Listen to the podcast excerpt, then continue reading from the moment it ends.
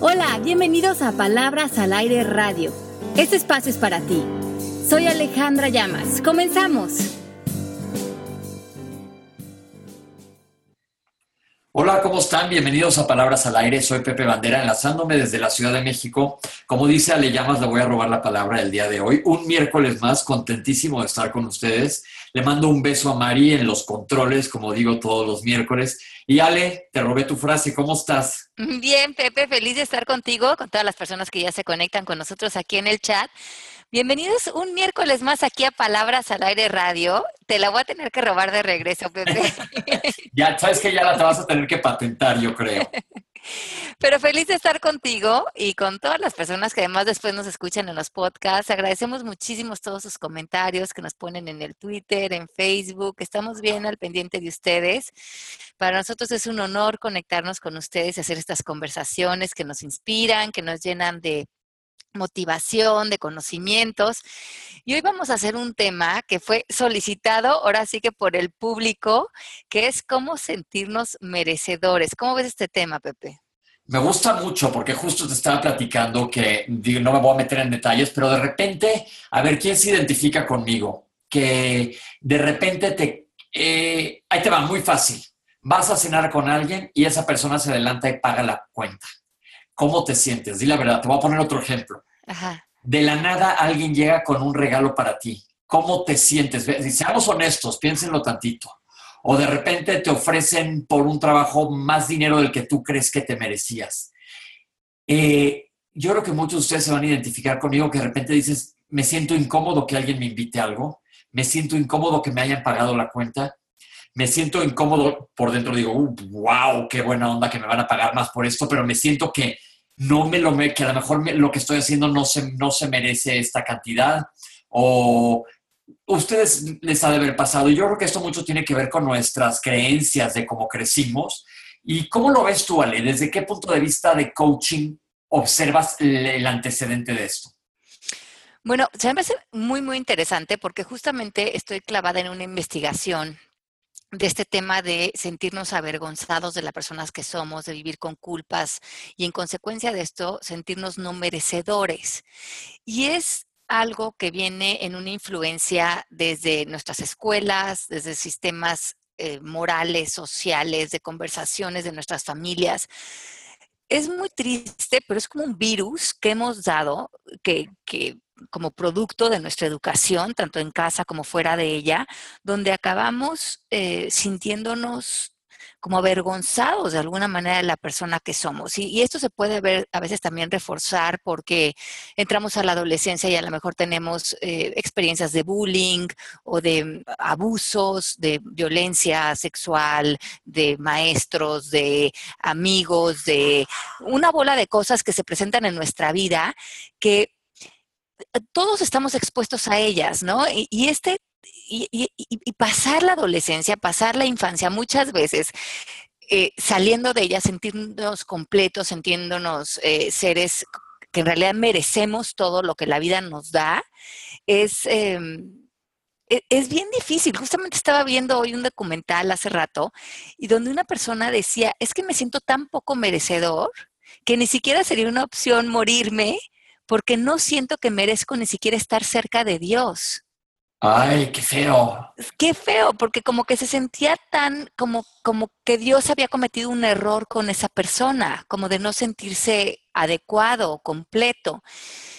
Y yo me quedé pensando, ¿cuántas personas, pero no a ese nivel, no, no sé extremo, pero eh, mm, esto es como algo que, que, que, que a lo mejor en nuestras peores depresiones nos podemos sentir así, pero es a veces una, manera constante en la que vivimos, donde, como tú bien dices, se puede reflejar en una cuenta, en un trabajo, en oportunidades, estar en relaciones que no son completamente satisfactorias y no tomamos la, la, decisión importante de salirnos porque en el fondo no sentimos que merecemos algo diferente. Y es curioso, fíjate, cómo con los niños cuando son chiquitos en la época del berrinche, sienten que merecen todo. O sea que de natamente venimos creyendo que nos merecemos todo. Entiendo que parte de la educación es ponerle un freno al niño, porque tampoco ni tanto que queme, o no me acuerdo cómo era el dicho. Al, santo, ni tanto que no lo alumbre. Porque empiezas a, ponerle límites y el niño empieza a educarse, si no pues sería un berrinchudo, ¿no? Que solemos ser en algún momento. Y como tú dices, a través de la infancia y la adolescencia se merma esto y dices que viene acompañado de una vergüenza que siento que a veces puede ser hasta culposa culposa. Entonces, hay una diferencia entre sentirnos avergonzados, que en inglés es shame, y sentirnos culpa. Sentir vergüenza es sentir que hay algo malo con nosotros, que de alguna manera hay, un efecto en nosotros, algo que no está bien. Y sentir culpa es sentir arrepentimiento por algo que hicimos, o sea, está relacionando con una acción. Pero entonces te das cuenta que la vergüenza es algo más profundo, porque entonces ya verdaderamente sentimos que hasta físicamente caminamos jorobados, nuestros pensamientos, nuestra, toda nuestra conversación es como de una devaluación eh, de nosotros y mm, casi que lo que nos va ofreciendo la vida le damos gracias porque me van a cachar que en el fondo no soy una persona adecuada y, lo que la vida me da, pues ya tengo que casi que dar gracias de darlo porque en el fondo ni siquiera esto siento que lo merezco. Entonces, cuando estamos... sí, dime, Pepe. Yo, a mí me ha pasado, ¿eh? Me ha pasado en los ejemplos de las cuentas y eso se los digo, pero esto que acabas de decir, sí llegó algún momento que decir, híjole, Pepe, este, ¿quién te crees? Pues tampoco, ¿ya sabes? Sí, sí, y eso, pues, mira que si alguien me cae bien en la vida soy yo, la neta. pero sí de repente me ha pasado y yo creo que ustedes que nos están escuchando se han de identificar con esto. Y aquí justo el objetivo del programa es primero reconocerlo, que pues sí nos lo merecemos, ¿no? Ay, claro. Y, y, además que esto es un virus. O sea, que si estás diciendo, híjole, yo me estoy sintiendo así, pensé que yo era el único, que sepas que no, que esto hace resonancia con muchos de nosotros y que lo hemos a lo mejor visto en nuestras relaciones de pareja, en nuestros trabajos, en que cuando la vida nos va a dar cosas lindas, eh, las, las, las hacemos a un lado y, casi que nos empezamos a conformar con trabajos, con relaciones, con situaciones de salud, económicas o de vida, porque creemos que no merecemos algo mejor. Muchas veces no nos cuidamos, como tú dices, de la prevención de la salud, nos cuidamos en cosas médicas, porque a veces sentimos que ni siquiera merecemos la salud que tenemos. Claro, y no lo traemos al consciente. Yo creo que es un punto bien importante a traer enfrente a nuestra conciencia para aprender a decir primero sí, el que estar con los brazos abiertos. Yo lo que le hago a la gente es de repente, ahora la semana pasada me fui a comer con un amigo que eh, ahora que estuve en Chicago, que hacía mucho que no lo veía, y me dijo, te voy a invitar a comer yo. Y fuimos a comer, nos echamos unos tragos, me levanté, pedí la cuenta y la pagué yo. Y me dice, pero ¿cómo es posible? Le dije, cállate, no acepto ni una discusión, nada más di gracias. Y ese, ese, ese aprendizaje lo estoy haciendo yo ahora, porque yo lo aprendí aquí contigo, Allen Coaching, y ya cuando me dan, pues sabes qué, sí, gracias Sí, gracias. No importa el tamaño del gesto, hay que aprender a decir sí, gracias y aceptarlo. Claro, y a Dios y al universo y a los amigos y a lo que la vida nos está trayendo, porque muchas veces no estamos recibiendo porque nosotros no estamos abiertos a recibir de, corazón y de mente. Nuestra justificación es pensar que otros están a lo mejor en peores circunstancias y aunque nos quejamos, no tomamos decisiones poderosas que traigan resultados diferentes en nuestra vida. O sea, no estamos en la queja, no estamos justificando, pero no estamos haciendo nada para cambiar los resultados. Y entonces, coach, ¿qué hay que hacer? Entonces, número uno, primero papel tenemos y lápiz, papel y lápiz, exacto, porque creo que este programa va a ser ecos. Okay. Primero tenemos que identificar que el miedo está junto con esta conversación de que yo no merezco. Y es mucho del miedo que está activo en ti. Y ya estamos aprendiendo que el miedo no es real. Que el miedo va a ir ligado de, número dos, pensamientos y creencias que están creando hoy tu vida. Entonces, si no identificas estas ideas, porque son ideas, que son estos pensamientos y creencias, de yo no merezco que están activas en ti, entonces estás haciendo una vida que está regida por tus creencias, más no por los deseos de tu corazón, más no por tu grandeza. O sea, estamos haciendo una vida mucho más enfocada en lo que creemos de nosotros y no en lo que es verdad de nosotros. Y así de fuertes pueden ser las creencias cuando no las exploramos, pero lo más interesante es que estas creencias nos necesitan a nosotros para poder sobrevivir. Entonces estamos haciendo un círculo vicioso porque las estamos alimentando con leña continuamente nosotros. Pero te tengo una pregunta, Ale. ¿Siempre hay miedo involucrado o es la creencia independiente? Mira, eh, este es el punto número tres, justo, Pepe, que es el miedo de evidenciar que no somos lo que soñamos ser. A ver, aquí te voy a, vamos a desmenuzar esta un poquito. Miedo de evidenciar de que no somos lo que aparentamos. Lo, lo que soñamos ser, lo que en el fondo sentimos que sí merecemos. O sea, tenemos miedo de fallar y porque si vamos en busca de este gran sueño, de esta gran relación o de estas eh, amistades o trabajos, tenemos miedo de que vamos a comprobar, si fallamos, que en verdad sí hay algo malo en nosotros y preferimos quedarnos en donde estamos porque de alguna manera sentimos como que ahí nos están haciendo el favor. Entonces decimos, hijo, yo si renuncio a este trabajo, si suelto esta relación o tal, en realidad lo que realmente más me va a doler y más me, me va a causar es que me voy a dar cuenta que todo esto que he creído de mí sí es cierto. Y otra cosa es que ahí estás traicionando a tu ser. Claro. Porque no estás viviendo en tu verdadero yo, que es, son tus sueños, son tus deseos, es lo que verdaderamente quieres.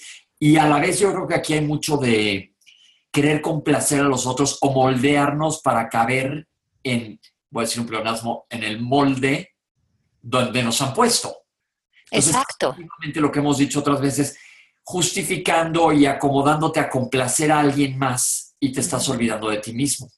Así es. O sea, que este es el siguiente punto, que no queremos sufrir de confrontar lo que creemos real, entre comillas, sin darnos cuenta de que lo que vivimos ahorita es más doloroso, porque es una vida completamente desconectada de pues de nuestro ser, de nuestra esencia, de nuestro espíritu, de nuestra inspiración, de nuestra creatividad.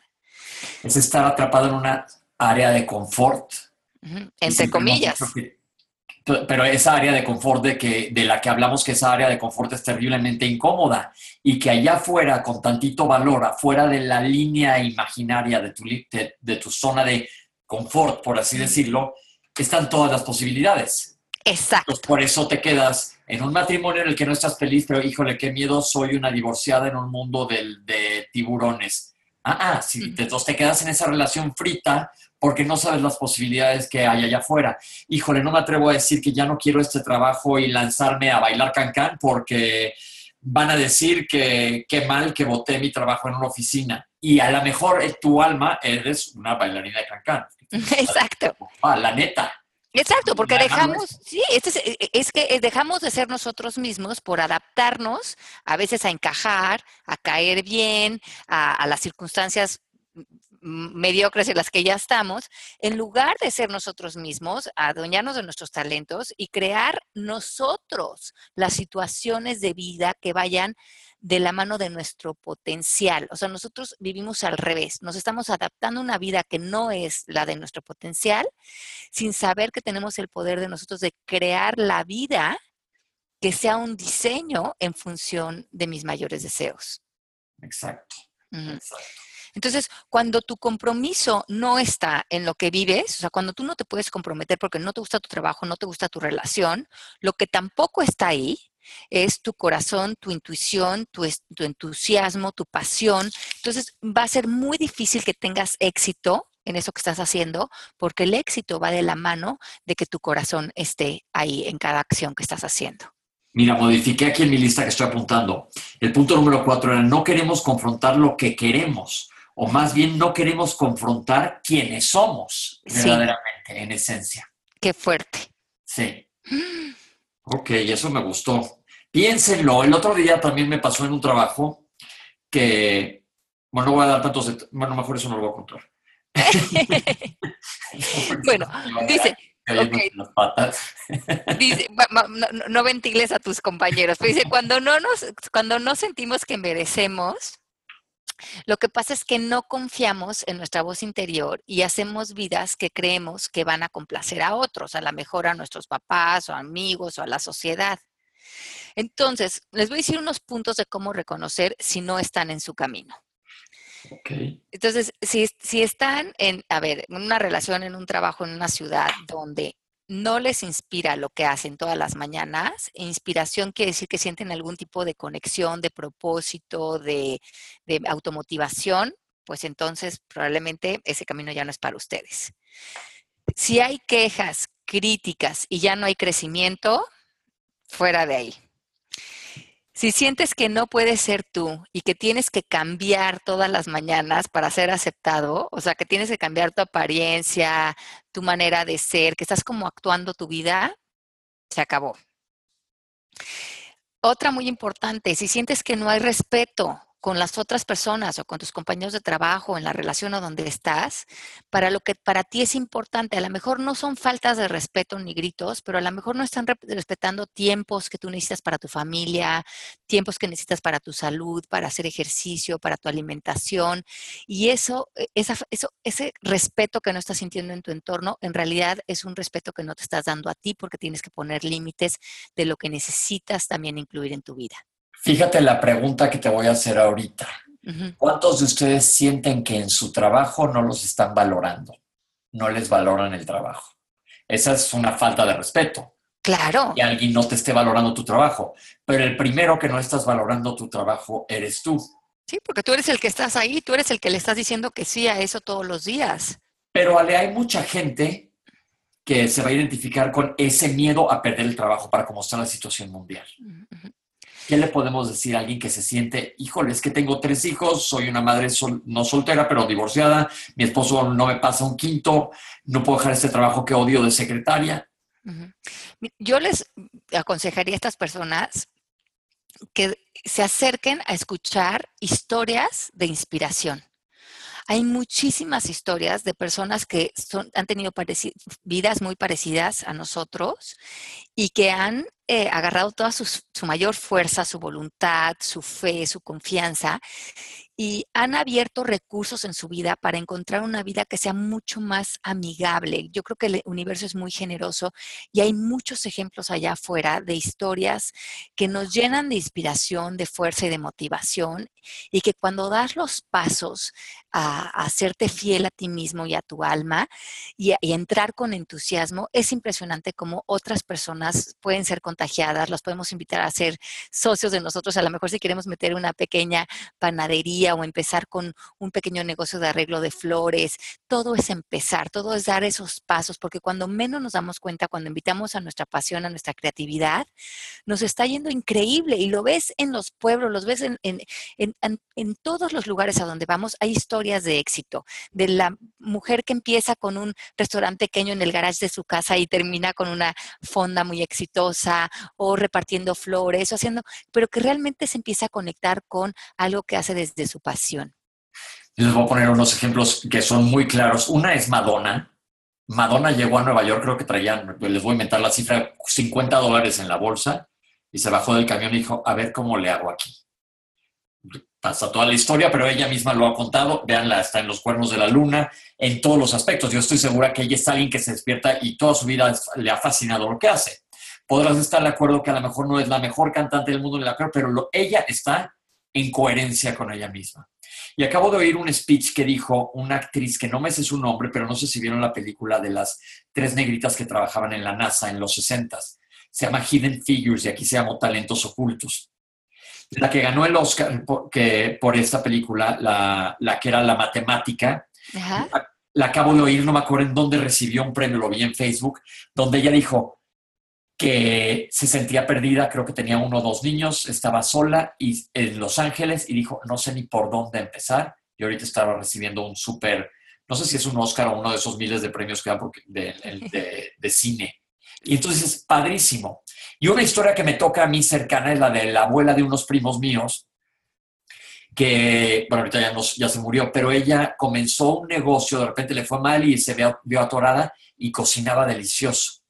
Entonces, este, pues con sus amigas les dijo, pues, ¿qué tal si yo les empiezo a servir sus cenas? Bueno, ahorita tienen y han sido durante años de los mejores negocios más exitosos de servir comidas y banquetes y es una cosa gigantesquísima ahora. Pero empezó así, de oye, Ale, vas a tener una cena, a mí no me está yendo bien, pero cocino delicioso, ¿qué tal si te cobro la cena? Y vean, además de alinearse con su grandeza, se le quitó la pena de decir, callitos con la lana. Exacto, hay que cobrar. Se lo merecía. Te lo merecías. Entonces, sí, yo creo que esas historias siempre nos llenan de mucho aliento y, el universo siempre está ahí, siempre es conectarnos con personas y empezar a echar a andar nuestros sueños. Entonces, bueno, otro de los puntos eh, que hay que identificar es que si en nuestro entorno hay faltas de ética o de moral, también va a ser importante darnos cuenta que ahí ya no estamos en integridad o si estamos fuera de equilibrio. Sería la última, que a lo mejor estás invirtiendo demasiado tiempo en algo y una vida eh, donde tu espíritu esté contento y feliz es una vida donde tengas equilibrio de hacer todas las cosas que son importantes en tu vida, como a lo mejor poder meditar, caminar, hacer ejercicio, pasar tiempo con tu familia, estar con amigos. Una vida equilibrada es muy importante para todo, nuestra salud emocional, espiritual y física. Ahora me ha tocado viajar mucho, unas cosas por chamba y otras no, pero alguien me dijo en mi familia, pues es que estás viajando muchísimo así reclamándome, volteé y le dije, ¿y tienes algún problema con eso? Así, soy un poco confrontado, le dije, porque yo la neta no y me la pasó bomba. Ay, no, no, no, ningún problema. Bueno, nada más digo. Exacto, porque tú, tú puedes diseñar tu vida. Entonces, vamos con los pasos para, si ya identificaron que sí es importante dar un, ahora sí que un borrón y cuenta nueva a, nuestro, a nuestra vida es punto número uno, darte cuenta que tú creaste tus creencias, todas estas creencias de no sentirnos merecedores, nosotros nos las inventamos. Entonces debes verte a ti mismo como el creador de tus creencias, por lo tanto el que las puede deshacer y volver a hacer.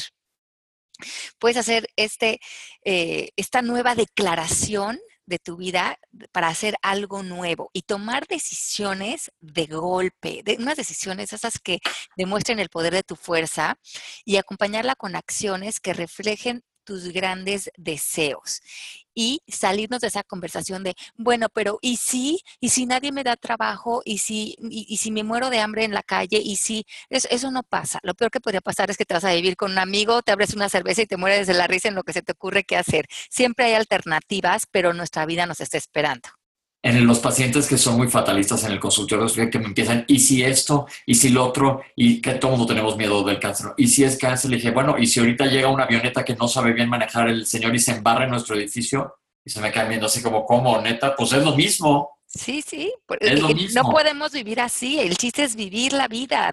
Nos dieron este regalo y, tomar las riendas de la mano y sacarle todo el jugo hoy, ahorita, porque aparte nosotros podemos cambiar nuestra manera de pensar instantáneamente. Esa, esa ventaja tenemos todos los seres humanos. Si estoy en un tren así, me he subido en un tren de horripilancia mental, en este segundo digo, pues sabes qué, no, mejor me voy a acordar del otro día que me la pasé bomba, o que me morí de la risa, o de un chiste o de un libro. Pero en ese puedes cambiar tu manera de pensar.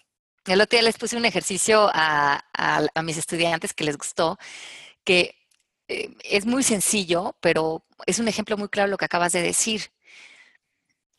todos los que nos están escuchando ahorita, imagínense, pongan en, como en, su mente una manzana roja.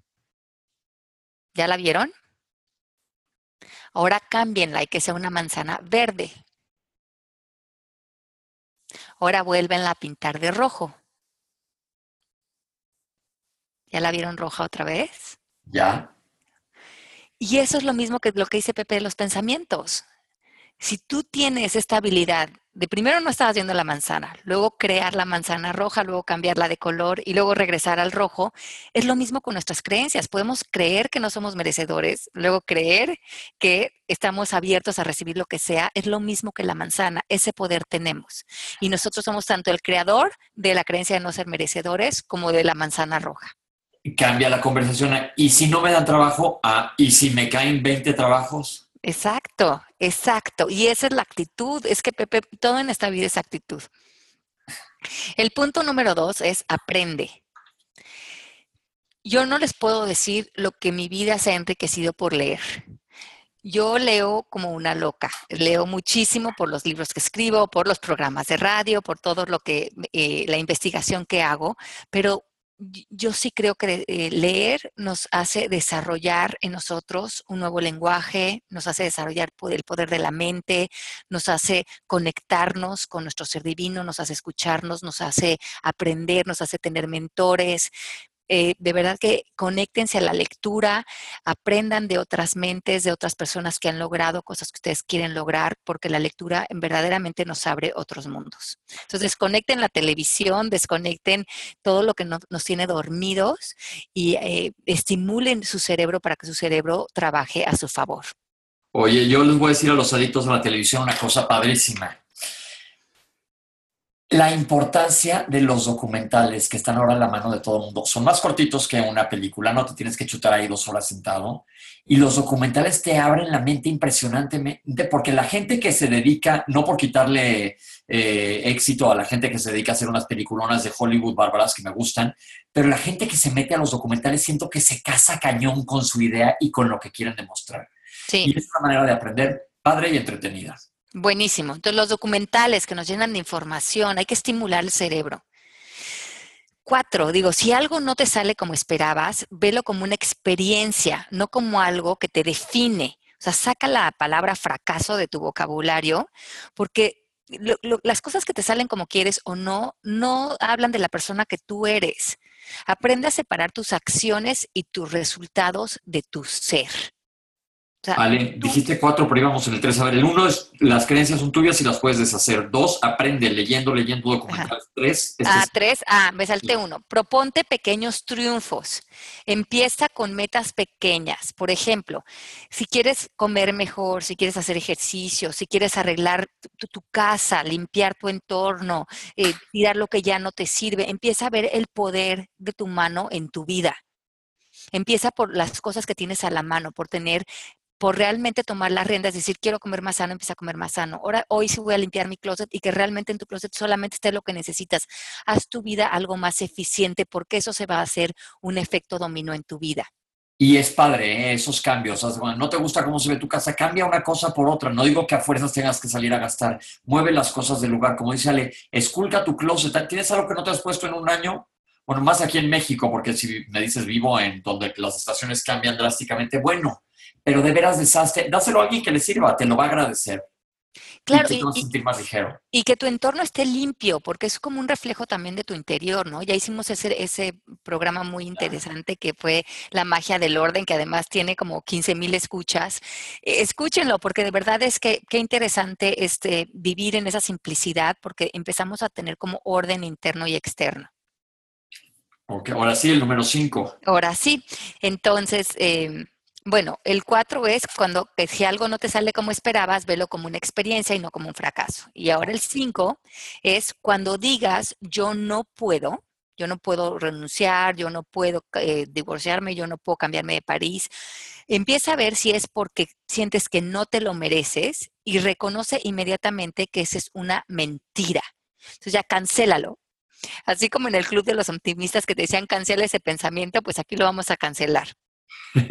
no sabía eso. Cancelado, cancelado, cancelado. Y piensa en lugar de esto, ¿qué deseo puedes entrar en su lugar? Porque le vas a meter la misma energía a quedarte en un lugar que no deseas, a poner, a que esto sea una alarma, como decir, ay, no, me gustaría hacer este viaje, no, no, pero no puedo, no me alcanza, yo no, y yo no merezco, decir, no, cancélalo, ¿cómo sí?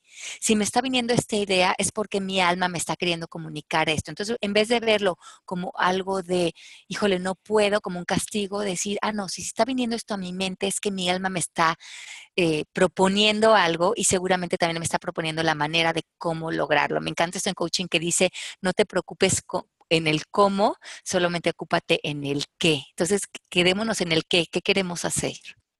Ok, perfecto. Y el último es eh, cambia el área que te sea más fácil. Por ejemplo, para algunas personas va a ser a lo mejor más fácil ahorita hacer un rediseño a lo mejor en el área de su hogar o en el área de la relación o a lo mejor para otros en el área del trabajo. A lo mejor no quieres cambiar todo de golpe, pero empieza por la área que crees que ahorita para ti va a ser más fácil hacer un rediseño.